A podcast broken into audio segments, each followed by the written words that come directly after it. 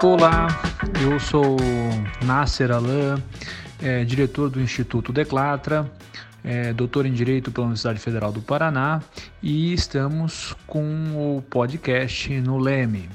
É, no assunto de hoje, nós falaremos sobre o papel da polícia na democracia, tendo dois convidados especiais.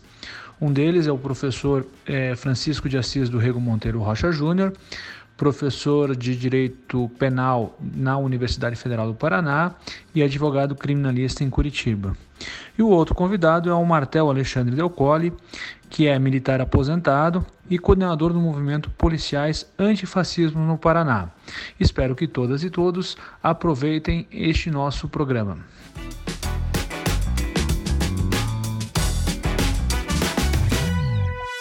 Vou começar fazendo uma provocaçãozinha ao Martel. Martel, movimento policiais antifascismo. Diriam alguns, não eu jamais faria isso, mas diriam alguns que antifascismo e polícia não seriam contradições em termos? É, olá a todos os ouvintes.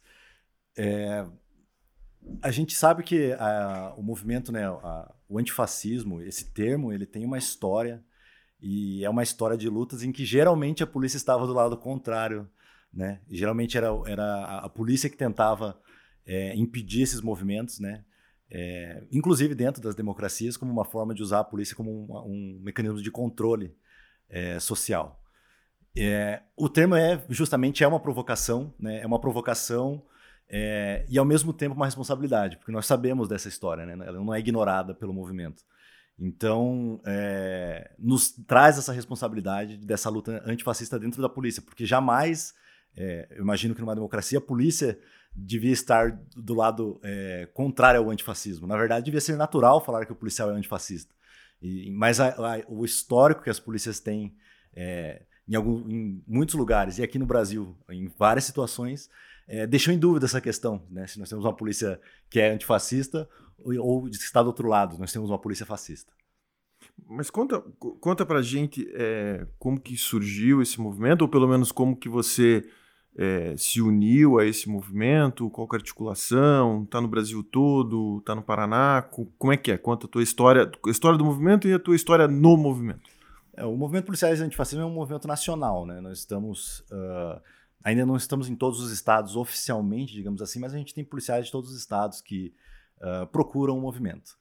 É, ele começou com uma busca né, por, de policiais é, da região Nordeste e também do Rio de Janeiro, é, de tentar é, é, mudar algumas estruturas policiais que eles reconheciam como problemáticas. Né?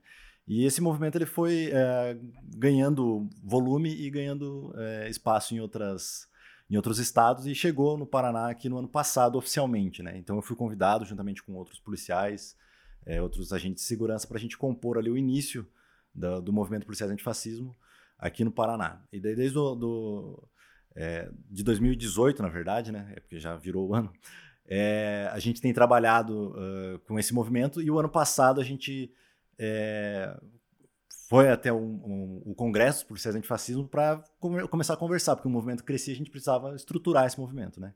Então decidiu-se pelas coordenadorias estaduais, né? entendendo que também as, há diferenças entre as, o, a, o, as formas de fazer segurança pública nos estados, há diferença nas formas como da relação entre população e polícia, entre governador e polícia, né? entre secretário de segurança, etc. Então a gente decidiu que era, que era mais viável a gente ter esses núcleos regionais é, para fazer essa coordenação e essa adaptação. Né? E daí eu acabei sendo eleito o coordenador aqui do Paraná. Me diga uma coisa. Ah, você tocou num, num ponto é, falando um pouco de relação é, entre polícia e população. Né? É, a gente podia pensar numa relação, é um papel histórico da, da polícia na, na, e a relação dela com o povo. De uma forma geral, você até citou, a, as polícias né, no Brasil, pelo menos, elas são utilizadas como um um instrumento, é faz parte do aparato repressivo do Estado e normalmente são utilizadas para sufocar os movimentos populares, né? E, e, a gente não deixa de ver isso em todos os estados, né? Não é muito diferente do que a gente vem, vem acontecendo. De que forma que vocês tentam é, trabalhar isso é, dentro das corporações ou dentro da, né, dentro da, dentro da estrutura né, desse, desse, desse poder do Estado para minar ou para mudar essa realidade, que seria a realidade do, de uma polícia repressora, de uma polícia que sufoca uh, os movimentos é, de trabalhadores, que sufoca é, os movimentos populares? Eu acho que são dois pontos. Um ponto é a questão de que o policial também é um trabalhador, né? Uhum. E, e há uma, uma tentativa de, de afastar o policial dessa realidade, né? Então, uh, isso também é uma pauta do movimento, justamente porque, uh, às vezes, a gente, quando conversa com policiais falando do trabalhador, a gente vê que o policial se afasta, como se ele não tivesse essa relação. Ele não se enxerga como é, trabalhador. Como se ele não se enxergasse como, como trabalhador. Não se reconhece, não utilizando uma. E isso é uma questão, que é a segunda parte, que é uma questão histórica, né? Como você falou, a, a, a, polícia no Brasil ela, ela tem um histórico, e antes mesmo da constituição das polícias, né, com, com a vinda da, da família real para o Brasil, já haviam é, grupos de segurança e que tinham objetivos muito claros de controle, né? O controle é, dos escravos, o controle da população indígena. Então, esses controles é, foram o primeiro mecanismo de uma é, de um projeto de polícia, né? Que foi sendo desenvolvido, né? E, e a, a, a, formação da polícia ela, ela continuou né, nessa é, sendo utilizada nesse, nesse formato aqui no Brasil. Em outros países também, mas como a gente está falando mais especificamente aqui, em várias revoltas ou, em movimentos sociais, né, é, é contestado, balaiada, enfim, a, os, a polícia ou né, as forças armadas eram utilizadas como essa forma de controle social mesmo. Né? É, o, e essa forma de controle social, pelo que eu vejo, ela é totalmente fora do que a gente espera de uma democracia.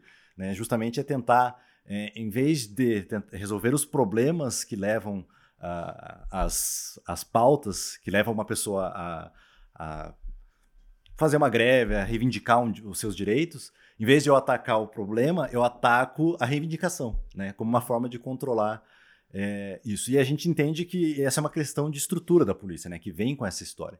Então, é, a nossa briga, digamos assim, é para mudar essas estruturas. E esse é um desafio muito grande, né? Porque as estruturas não são isoladas, né? Então a gente não está falando só das, das polícias, não está falando só, por exemplo, da polícia militar. Nós estamos falando de um sistema, né? um sistema que que é, é quase uma indústria, né? A gente pode colocar ali que ela produz os presos, produz os mortos, né? E que tem um aval, tem um sistema que são várias engrenagens, tem participação do judiciário, Ministério Público, as polícias. Então, todo esse mecanismo faz com que essa estrutura funcione. Então, ela funciona é, no sentido que ela que se espera para alguns, que é esse sistema de controle social. Ela funciona por não funcionar. Exatamente, né? Para alguns, ela para o objetivo de alguns, ela está funcionando muito bem produção está indo. É, eu, eu, acho, eu acho interessante esse teu movimento porque ele, ele desmistifica um pouco e joga luz naquilo que normalmente é um instrumento da própria polícia, que é o estereótipo.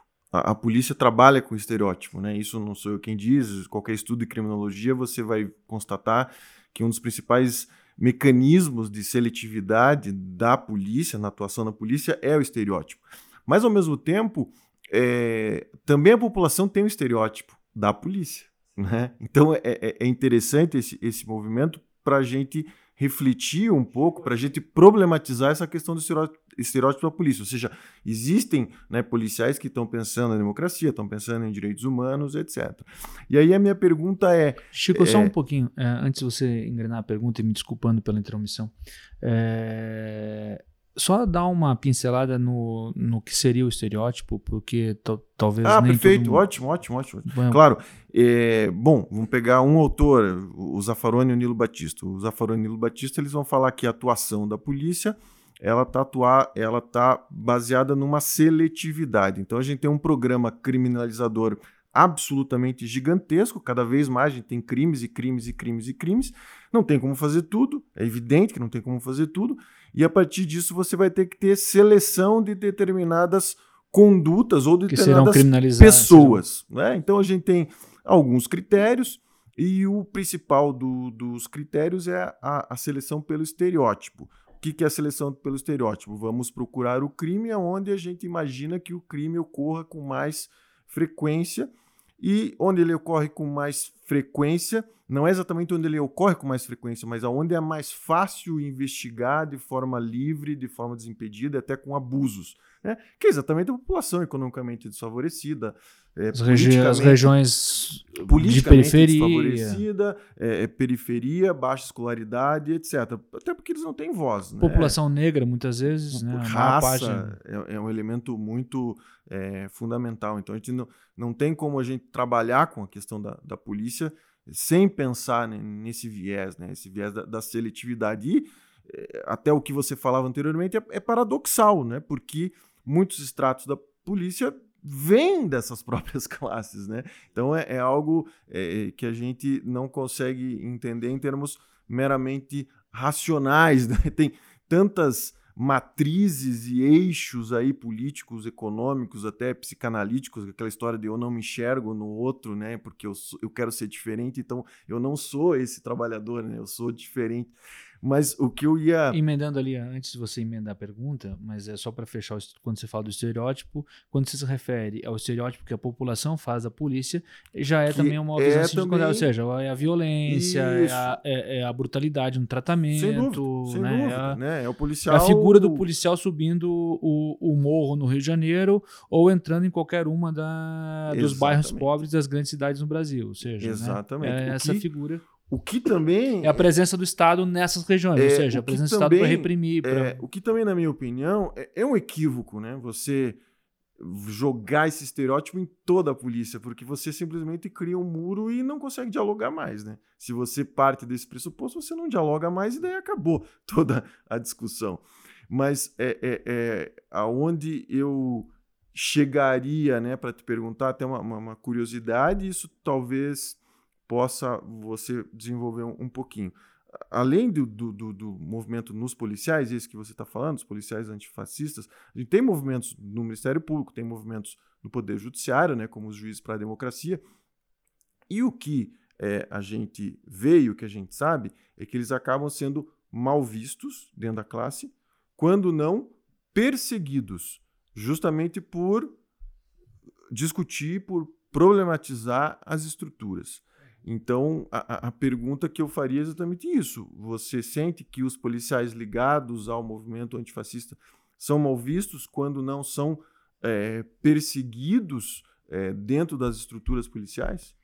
É, essas, estru essas estruturas, né, é, esses, essas corporações que tendem a um totalitarismo, a uma instituição total, né, como, como as polícias, no meu caso, né, de experiência polícia militar, elas têm uma, uma coisa que eu considero muito engraçada, mas é um fato, é que elas, elas não aceitam a crítica, né? E toda crítica é vista, principalmente quando alguém de dentro critica, é visto como um traidor. É alguém que, que tá, está traindo, a, a, a polícia está traindo, seja lá qual corporação ele faça parte, porque ele deveria tentar resolver esses problemas internamente, porque ele deveria fazer como se isso fosse possível e como se não fosse tentado também. Essa sensação, se... essa sensação seria um sentimento também das cúpulas em relação a não só da, dos colegas, mas também da é, cúpula. A, a, cúpula acaba sendo quem, quem dá o tom né, nas, nessas corporações, por serem corporações muito hierárquicas. Né? Uhum. Né? E isso não é só na Polícia Militar, a Polícia Civil também é uma corporação hierárquica, né? É, a, a, gente tem, quando a gente fala de militarização, não é só polícia militar, né? É possível uhum. militarizar a Polícia Federal, é possível militarizar a Guarda Municipal, enfim. Né? E no movimento policiais antifascismo a gente acabou criando esse vínculo, né, entre policiais de vários estados e, e as histórias são muitas, né? Muitos policiais que estão é, é, respondendo procedimentos administrativos por coisas é, assim, por dar uma opinião sobre uma situação política, por se dizer parte do movimento, por ir até o movimento, né? Então, a gente sente que ainda há uma resistência de alguns policiais de se colocarem como ó, eu faço parte do movimento policial antifascismo. Né, por, por esse receio de uma, de uma represália. Então a gente também no movimento começou a perceber que a gente precisava dar uma, uma retaguarda para esses policiais, né? Então não bastava dizer, ó, oh, policial, vamos fazer parte do movimento policial antifascismo, vamos lutar, mas daí no momento que, que der um problema, você se vira e tal. A gente viu que a gente precisava é, trazer proteção aos policiais, né, que querem dar, que, que querem executar seus direitos constitucionais, da sua, é, sua liberdade de expressão, seu direito de opinião, seu direito de, de associação, né? E então a gente tem buscado essas parcerias, contatos, né? É, para que a gente possa é, também garantir essa defesa do policial. Então a gente, a gente tem sido procurado para isso. Quando algum policial está passando por alguma forma de perseguição, geralmente eles têm entrado em contato, né? No começo do movimento era muito interessante, porque as pessoas entravam em contato, os policiais falando: Ó, oh, eu concordo com o movimento, eu concordo com o que você escreve. Eu vou contar a minha história, às vezes contavam histórias que eram muito interessantes, assim, né, sobre a história dessa pessoa dentro de uma corporação, mas falava: eu não quero que você me identifique. Eu, eu, você pode até contar a minha história, mas tira meu nome, né? É, porque eu não quero que me identifique, porque né, eu já eu sofri muito e não quero sofrer mais, não quero de novo voltar a essa história. Assim. Então, como eu acabei virando uma, né, por causa de, de algumas uh, atitudes que eu tive, eu acabei sendo referência para alguns policiais nesse, nesse quesito. Eu era procurado para isso, para eles terem essa liberdade de expressão, nem que fosse através de mim. Já que você tocou no assunto, e se você quiser se sentir à vontade a tanto, é, me diga uma coisa, uh, você publicou um texto em 2018, um texto muito bonito, inclusive, sobre, sobre a necessidade da polícia é, ou das polícias é, se colocarem a favor da democracia e de combate claramente a uma candidatura é, que se mostrava como se efetivamente se é, concretizou antidemocrática, né? e que contava com apoio de muitos segmentos dentro da, da, da polícia, né, dentro da, do, do, sistema de segurança pública dos estados, né, diria eu, dentro do sistema de justiça, né, se a gente for fazer uma, uma, uma análise mais, mais aprofundada, ou seja, o Ministério Público, dentro do, do Judiciário, é, não só da polícia, migraram de uma forma bastante é, contundente a essa candidatura, é, e você sofreu, à época já, se eu não me engano, é, você foi chamado corregedoria, conta um pouquinho da tua uh, da, dessa tua se você claro que se você se permitia isso é, dessa tua história pessoal é, em relação a, a, a, esse episódio e dali o que, que, se desembocou a partir dali? Sim. É, então em 2018 esse texto eu escrevi no entre o, o após o primeiro turno né? A gente já as corporações já conhecem o Bolsonaro há mais tempo talvez do que a, a fama nacional dele né porque ele, como ex-militar, ele fazia às vezes alguma, alguns discursos que agradavam uma parte da polícia. Então eu, eu, já conhecia essa figura política um pouquinho antes, assim, talvez dele ter ganho aquela a, a fama, né, que ele ganhou posteriormente. Isso lá talvez por 2015 por aí. E para mim ele já era um cara totalmente incompetente, muito fraco, não entendia de segurança pública e fazia um discurso para é, agradar pessoas, mas que na verdade ia prejudicar muito a população e os policiais também, que são parte da população. E quando ele foi para o segundo turno, eu falei: não, eu preciso tomar uma atitude, por quê? É, porque o discurso que, que o Bolsonaro usou para se eleger, ele é pautado nessas estruturas também que se omitem dos seus papéis, né? Então, a, a, a, quando você tem um problema de segurança pública tão grave quanto no Brasil, né? 60 mil pessoas morrem por ano aqui, né? Tem guerras que não, não chegam a esses números. A guerra do Vietnã é, matou um pouquinho mais, 10 anos de guerra. Foram 65 mil americanos mortos. É, aqui a gente consegue isso num ano. Então, é, o que, que acontece?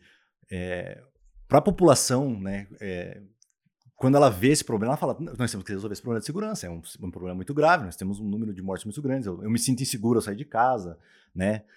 Os jornais, né, aqueles jornais do meio-dia falando cada dia de uma violência diferente e tal. Então, as pessoas sentiam essa necessidade. Como os, os órgãos de segurança não é, traziam a responsabilidade para si, falavam, oh, a gente também tem, tem erros, tem defeitos, nós não, né, nós temos que mudar a nossa forma de trabalhar. Mas eles colocavam uma situação de, ó, oh, nós estamos fazendo tudo certo e, e não é culpa nossa, não temos nada a declarar sobre essa situação, você acaba jogando isso pro, pro discurso bolsonarista, que é o quê? Se não é culpa das corporações, se não é culpa é, do, do, do, Estado, a culpa é das pessoas. E se não tá. Se, e se essa ideia não está funcionando, né, de, de, de direitos, de garantia de direitos, então vamos para outra ideia, que é realmente a eliminação. Vamos eliminar mais pessoas, porque daí vai solucionar. Então eu quis tocar o dedo na ferida, falar, não, a gente também tem responsabilidade, a gente precisa, tem coisas a melhorar na polícia, e essa ideia bolsonarista é uma tragédia é, social. E, e aí eu escrevi o texto, uh, mandei né, para o Justificando, a gente estava, né, enfim, vários movimentos ali unidos para tentar né, reverter aquele, esse momento, né? E assim, todo mundo atônito, não, não crendo, né, incrédulos que ele chegaria um segundo turno e, enfim, chegou à presidência. Né. E aí eu fiz o texto, publiquei, no outro dia acordei de manhã, já tinha alguns colegas de, de profissão mandando mensagem, ó, oh, um, o teu texto tá em toda a polícia, já me mandaram em todos os grupos que eu tenho de policial o teu texto. Eu falei, bom, então repercutiu mais do que eu esperava, né? Em menos de 48 horas, acho que não sei se chegou a dar 24 horas, chegou um documento da Coger mandando me apresentar na Coger em Coger é a corregedoria. A corregedoria da polícia. Então eu estava lá em Paranaguá, já tinha sido transferido numa situação né, meio estranha, mas estava trabalhando lá. E aí a corregedoria, não, vem a Curitiba se apresentar, assim, é um documento sem muito explicar o porquê, só vá, né? E aí eu, né, eu, tive muito apoio de, de pessoas, né, um, é, que inclusive um advogado foi comigo, né, me, me, apoiou nesse momento. E eu cheguei na corregedoria, a corregedoria não, não sabia muito porque eu estava lá também, assim, foi uma coisa meio nós ficamos ali naquela situação, eu não sei porque eu tô aqui, vocês também não sabem porque me chamaram e daí a gente foi embora. Né? Tá, tudo bem, então, né?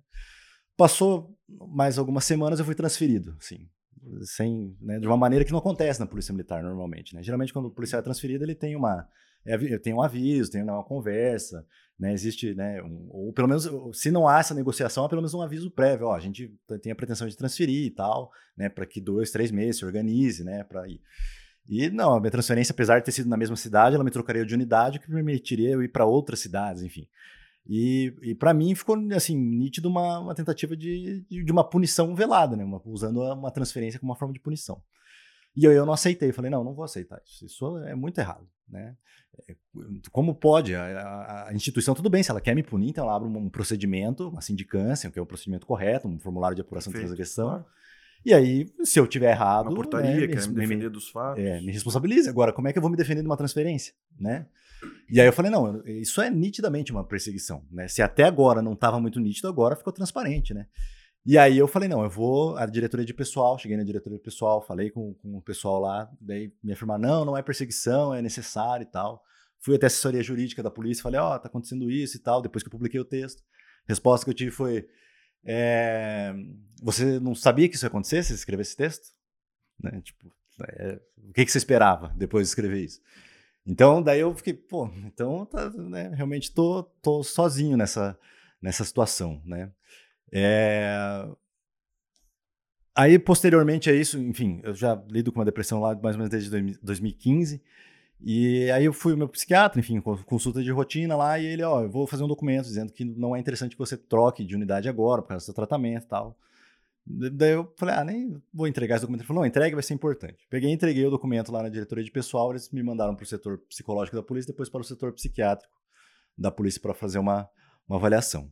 Então, é, todo esse período eu fiquei com eles lá, é, na, sobre a tutela deles até decidir o que, que, aconteceria. Eles decidiram que não, que eu ia ser transferido mesmo, e daí eu acabei acatando devido à piora da minha depressão. Aí eu, enfim, fiquei internado, tal, né, abriram uma sindicância no, no ano de 2019 para que eu respondesse sobre os textos, né. Então, eu comecei a responder essa sindicância, né, uh, o, a, ali, a, o, o, quando eu estava respondendo essa sindicância, ficava muito nítido que tinha uma indignação muito grande quanto à questão é, dos textos, claro, mas não era essa a principal indignação. Assim. A principal indignação que eu percebia subjetivamente, era indignação quanto, quanto, ao fato de eu ter criticado autoridades. Quais autoridades? O ex-capitão do Exército, como é citado, Bolsonaro, uh, o Sérgio Moro e o Dallagnol. Eram as três autoridades que, para aquele, aquele momento, a, a, aquela sindicância considerou um absurdo eu ter feito uma crítica. Né?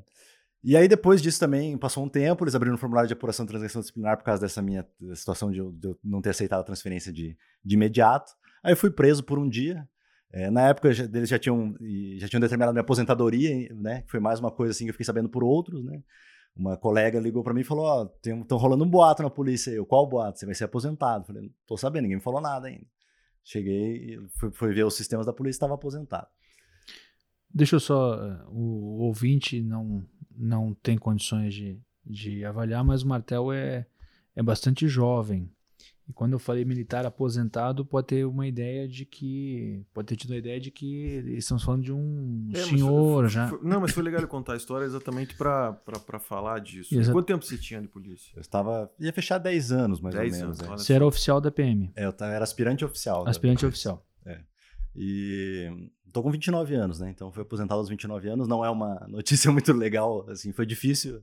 Fernando Henrique se aposentou aos 37 e virou presidente da é, República, é, então, quem sabe? Há esperanças ainda. Né?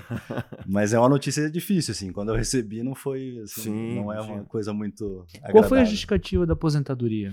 A depressão. Mas é, é muito engraçado. aposentado, ele foi uma aposentadoria compulsória por, é, por, por, doença. Por, por, por invalidez. É, por invalidez. Entretanto, é, eles afirmam que a minha depressão não é não, não pode se afirmar que ela foi causada pelo trabalho, portanto, a minha aposentadoria é proporcional ao tempo que eu estava na polícia. Contribuir então, tudo o isso. valor é, é, é proporcional. E, e, ao mesmo tempo, o, o, momento em que eu fui aposentado, pelo que a polícia mesmo citou em uma nota da corregedoria há pouco tempo, foi um pedido para ver se as minhas condições de responder um procedimento. Então não era nem para verificar se minha condição ou não. Então eu fui aposentado numa, numa averiguação que não era própria para isso, assim. Né? Então é, muitas coisas assim que a gente pode dizer no mínimo estranhas, né? Você está conversando e eu é, é, chego à conclusão que advogado é uma desgraça mesmo. Já pensei em umas cinco ações diferentes que você pode propor em face do Estado. é, realmente é, é uma desgraça. e aí, depois, enfim, fui aposentado, fui preso, e aí eu falei, bom, me aposentaram, já me prenderam, acho que já né, estão satisfeitos com essa história, sigo minha vida agora né, em outro rumo. E aí recebo um presente de ano novo, né? Mais uma chamada. Virando o ano, a polícia abriu um procedimento que se chama Conselho de Disciplina, que a ideia deles é me excluir da aposentadoria. Então, é, é, e a argumentação é que os textos, né, enfim, como eles colocam né, no, no documento foi por ter produzido diversos textos que, enfim, ferem a imagem da corporação. Ou seja, estão tentando te censurar. Te é, é censurar. É, é, uma, é, uma, é uma impermeabilidade né, da polícia a qualquer contorno minimamente democrático. Né? Porque, puxa, vamos lá, você fez isso não é com nenhuma intenção de denegrir, destruir, nada. Muito pelo contrário. Na verdade, o teu único objetivo é vamos debater essas questões que elas são importantes, né, não só para o futuro da polícia aqui, mas para o futuro da população. Né? Então, como a gente vê isso, né, a resistência depois de tantos anos né, de, de Constituição, alguns núcleos em que a Constituição é absolutamente apartada de, de tudo. Né? Imagine você não, não poder discutir temas que são relevantes. Oh, foi ofendeu-se autoridades. Meu Deus do céu, tal. São autoridades que são, é, é, em tese, chegaram até a cometer crime. Né? É um modelo, é um modelo pré-revolução francesa. Né? É, exato. É, é, um modelo, é, um, é um é. modelo medieval. E é um estilo de direito gourmet também, porque o que acontece? Uh, eu não sou o primeiro policial a criticar uma autoridade. E, e, e, eu faço críticas, não ofensas. E eu acho que se você procurar no Facebook hoje é, sobre ofensas de policiais à autoridade, você vai encontrar muitas, eu, assim, tranquilamente. Né? Na época que a Dilma era presidente, era uma autoridade e era muito criticada, muito ofendida, inclusive, e eu nunca vi um procedimento ser aberto. Então, é esse uso, né, é, quando convém do direito, né? Novamente, como eu falei, a, a ferramenta da transferência também, né, é, é um uso que não, não é próprio dela, né? Foi usado justamente como uma, uma ferramenta para tentar né, é, mostrar um poder ah, da forma equivocada, né? É, sem dar direito à defesa. E eu queria eu que fosse, fosse um caso isolado, né? Aconteceu uma vez, mas infelizmente a gente tem visto isso recorrentemente, principalmente ainda eu é, eu digo, né, que eu, a minha história eu não, ainda acho que tem pessoas que sofrem mais porque eu era é, um praça especial, né? Eu era aspirante oficial, então eu seria é, logo um oficial. Enquanto muitos é, que são soldados é, sofrem muito mais esse tipo de repressão, né? É, e coisas absurdas, né? Que o militarismo permite, por exemplo, um cara ser punido por não prestar uma continência, por não o, o, o, regulamento disciplinar do Exército, que é o que rege a Polícia Militar do Paraná, por exemplo, se um oficial entrar num lugar e o praça não, não, não se levantar, dependendo do local, é uma, cabe uma punição. Se ele não reconhecer ele, não, mesmo não fardado, e cumprimentá-lo na rua, é, mostrando a sua submissão, ele também é, cabe responsabilização. Então, é algo que é, é, a gente precisa mudar, né? Tivemos a feliz notícia que um, um senador do PDT fez um, é, uma, uma lei, projeto. um projeto, né, na verdade, que foi aprovado, é, que acaba com as, punições, com as prisões disciplinares, né? Então, agora o policial não pode mais ser preso disciplinarmente. É uma vitória, mas a gente precisa de muito mais, porque existem muitos ainda, mecanismos utilizados ainda para conseguir essa forma de controle. Tá. Deixa eu fazer uma, uma, uma pergunta para você, que é o, o, o seguinte. É, a gente vê assim, uma tentativa de, de democratização, de, de, de, introdução de um discurso de direitos humanos. A gente sabe que uma parte da capacitação de vocês é, no, na, nas escolas de formação tem cadeiras de direitos humanos, etc. É, e o, o, o, queria ver o impacto que a eleição do Bolsonaro trouxe em termos de atuação prática da, da, da, polícia. Você acha que foi indiferente? Teve uma exacerbação da, da violência, de métodos mais duros, ou não aconteceu nada? Me conte do que você visualizou, não precisa trazer dados, estatísticos, etc., mas o que você visualizou? Deixa eu só, é, não que eu queira melhorar a pergunta, mas é só para é, ilustrar. A impressão que se passa, e muitas vezes a gente falou disso e fala disso, é que é, a eleição do Bolsonaro ela trouxe algumas licenças. Né?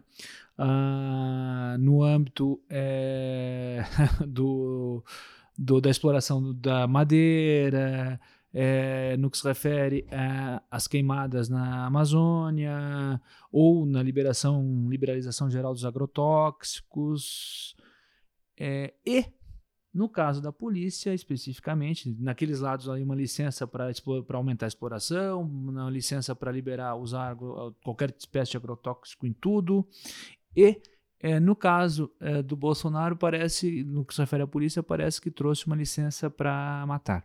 Né? É, ele mesmo disse isso, né? né? Então, é, o uso da violência como uma forma de. É, abertamente, como uma forma de intimidação. Né? É, se esse simbólico ele se concretizou. Essa a impressão é a que tem é, é, é, né, a impressão que a gente tem é mais ou menos essa. Não sei como é que você encara isso. Eu acho que tem a, a, questão que o Chico trouxe de o que acontece. A gente tem crime no Brasil para tudo, né? Entretanto, só alguns são, são reprimidos, né? Então, é, o, e como que se escolhe isso, né? Tem vários fatores, né? Mas existe uma subcultura na polícia que vai determinar quais são, quais são os, os crimes que, que, é, que, é, que o policial é, reprimir, prender, aumenta sua autoestima ou sua valorização dentro da corporação, né? E o poder do discurso é muito forte nessa, nessa questão, né? O, é, o discurso que, que, que, o Bolsonaro trouxe, ele é um discurso é, que tem é, impactos muito profundos na, na, forma que a polícia vai trabalhar, né? É, porque, é, de certa forma, tudo que ele falou na, na, durante a sua campanha está subjetivamente autorizado né, para muitos policiais e para algumas corporações, inclusive com alguns governadores chegando a falar: não, vamos tirar na cabecinha, vamos, né, não saia com, a, com um fuzil, saia com a Bíblia, senão nós vamos te matar, né, enfim, operação de helicóptero, tiro, né. Enfim, essas, essas questões mostram que isso já atingiu. Tem os dados também, né? A gente tem o número de homicídios aumentou em quase todos os estados, né? É, homicídios, aliás, é, homicídios policiais, né? Causados por policiais. É, então a letalidade policial, que já era muito alta no Brasil, aumentou mais ainda. É, então é, é, há esse impacto, sim, e ele é um impacto que a gente já está percebendo nos números, né? É, e também nessa, nessa é, expansão do discurso, né? Que era um discurso que havia um combate. Parece que se fala abertamente agora, né? Sim, exatamente. Vamos, vamos matar mesmo, é. que matar resolve. É Sim, isso. É justamente porque esse discurso ele ganhou, inclusive, a população, né? É justamente por, por, novamente, na minha visão, porque a polícia não, não fez essa crítica à população. Não mostrou à população que ela também tinha coisas que ela podia trazer para melhorar a segurança pública. Então, se a culpa é do povo, a gente, né? É, esse discurso ganhou, ganhou a população, inclusive, agora né? E, então essa ideia do, do, da morte como solução, do extermínio como solução, é uma ideia que está em todo lugar do bandido. Né? Tem até um caso muito engraçado que uma vez um colega meu me contou, ele, ele fez uma, uma prisão de, de uns dois cidadãos e que estavam eh, na tentativa de cometer um roubo, e daí quando ele estava indo para a delegacia de, com a viatura, ele batendo aquele papo né, na viatura, normal, a gente geralmente vai conversando, pergunta de onde veio, o que estava fazendo tal. E eu, daí tava na época da eleição e ele resolveu falar, né? E aí, eleição aí, que tal? Deus, cara, ah, a gente vai votar no Bolsonaro. Cara, mas ele fala que bandido bom é bandido morto. Você vai, tipo, tá falando diretamente de você. Ele, não, mas não é a gente bandido, é o outro bandido. Então, é, sempre, é, outro, é né? sempre, essa visão de que sempre eu tô fora, né? Inclusive o policial não, é a sociedade, uma sociedade que mata mais, uma sociedade que tem chance da, da, das pessoas à minha volta serem, também sofrer, serem vítimas. Quantas crianças a gente tá vendo no Rio de Janeiro que estão vítimas de bala perdida, etc. Então, é, só que muitas vezes a, as pessoas que, que é, põem essa ideologia, eles não estão sofrendo o impacto disso. E, e, e conseguem é, colocar essa ideologia também em alguns que estão sofrendo o impacto disso, que são policiais que moram nessas localidades, que vem aumento da letalidade policial, aumenta o risco deles, também da, das suas vidas, porque também agora a ideia do confronto, da solução como a, o confronto policial, né? A gente tem dados ano passado que mais policiais morreram vítimas de suicídio do que de confronto, mas os, os números de confronto também são altos, então é, isso mostra, né? E, os dados de suicídio também mostram né, que essa ideologia do, do policial como né, o super-herói, o, o, cara que não, não tem descanso, o, o cara que está sempre na guerra, que tem que derrotar o inimigo, como ele causa é, danos ao policial também. Então, é, tudo isso foi ignorado nesse, nesse discurso simplista que o Bolsonaro colocou e que né, agora é, coloca o policial como essa situação mesmo, do herói. E o herói, eu acho que é uma das coisas mais interessantes que a gente tem, né? Quando eu, eu, eu, acho muito interessante quando a gente pega um, um, termo desses que, que, a gente usa, às vezes, de maneira é, distraída e começa a analisar, né? O herói, ele é alguém que não cumpre a lei né? Então, porque, por exemplo, o Batman não cumpre a lei, né? Ele faz justamente, inclusive, há um policial que tenta prendê-lo nos, nos, quadrinhos, né? O super-homem não cumpre a lei, eh, o justiceiro não cumpre a lei, enfim. É, então, quando eu construo o policial como herói, eu já estou dizendo para ele, ó, oh, peraí, é, a, a, lei, lei para você, não... você é a gente que vai fazer, Boa. né? E quando eu coloco a situação da guerra também, né? Ó, nós estamos em guerra, por exemplo, na guerra também os direitos são diferentes, inclusive é, a organização das. A, o direito de matar. As, a ONU e, e, outras organizações, elas também citam, né? Numa situação de guerra, de, de, grande calamidade, o direito muda, há algumas restrições. Então, se eu crio uma guerra permanente no, num país, eu tiro direitos permanentemente, inclusive das forças policiais, que não têm direito à fala, não têm direito à opinião e tem que conviver com isso. O papo tá ótimo, é, mas a gente vai precisar encerrar. E para encerrar, eu queria deixar uma pergunta para os dois me responderem de forma bastante é, sintética, se possível. É, se possível. É muito tópico a gente é, pensar é, numa polícia comprometida com a cidadania no Brasil. Deixa eu falar antes que o nosso convidado ele encerra daí. Eu acho que, eu acho que não. Claro, claro que é utópico, mas a gente tem que sempre pensar nisso. Eu acho que era utópico há 150 anos atrás acabar com a escravidão, era utópico eh, diversas transformações. Né? A gente tem que pensar em novas formas de, de, organização, assim como a gente tem que pensar em outras formas de controle social que não sejam através da prisão, a gente tem que trabalhar é, é, é, com outros mecanismos. Eu não, não sou um abolicionista, eu acho que o direito penal tem uma função dentro da sociedade eu costumo fazer um paralelo com a educação de um filho, assim, né? A gente não pode deixar nem ele ser tão reprimido a ponto de ser um depressivo que vai ter ideias e etc. E não pode ser tão permissivo a ponto de tacar fogo no índio no ponto de ônibus, né? Você tem que colocar, né, o, o, filho ali no, no, meio do caminho. E eu penso que a, o papel da polícia deveria ser esse, entendeu? Ainda que muito difícil, porque nós somos seres humanos, seres humanos erram para cima, para baixo, mas um pouco de repressão tem que existir para casos isolados. Não do jeito que a gente faz hoje, né? É, colocando na cadeia majoritariamente é, crime sem violência, que é o tráfico de drogas, né? Que é um, algo que não tem violência, é algo com o qual a gente poderia é, ter tributação e essa tributação ser aplicada no própria, nos próprios casos de pessoas que tivessem problemas é, com drogas, mas acho que esse é todo um papo para um, um outro programa Aliás, que vocês vão organizar seria, aí na frente. Seria né? interessante mesmo tratar da descriminalização das drogas num programa específico. Bom, uh... vocês estão convidados, inclusive. ah, obrigado. É, só puxando esse gancho do, do, do né, como você falou do, dos crimes que são, né, que são é, que são mais que a polícia investe mais, as forças de segurança, a estrutura investe mais como o tráfico. É engraçado quando a gente percebe que também o tráfico ele é investido em partes, né? Ou seja, é, o traficante que é pego é o traficante de comunidades Sim. pobres, etc. Mula, né? A mula. É, agora, existe traficante também dentro do condomínio rico, claro. é, do, da, da, alta sociedade que também consome drogas, mas que esse traficante. Drogas na porta dos colégios de ricos. É, esses, esses, traficantes raramente são, são presos, né? E até as notícias, né? A gente vê os noticiários colocando, né? Como o, o, quando é alguém de baixa renda, traficante. Quando não é, daí é o cara que estava transportando entorpecentes, é. né? Enfim. Mas essa, é, voltando à pergunta, né, da, da, questão da polícia, o desafio é muito grande, muito grande mesmo. Nós, assim, do, do movimento policial antifascismo, a gente, sempre que a gente começa a analisar os dados, o histórico, onde nós estamos, né, o, o momento que estamos vivendo, essa, né, essa tentativa de retirada de direitos, de, de fingir que a Constituição não existe, a gente se vê diante de um desafio muito grande.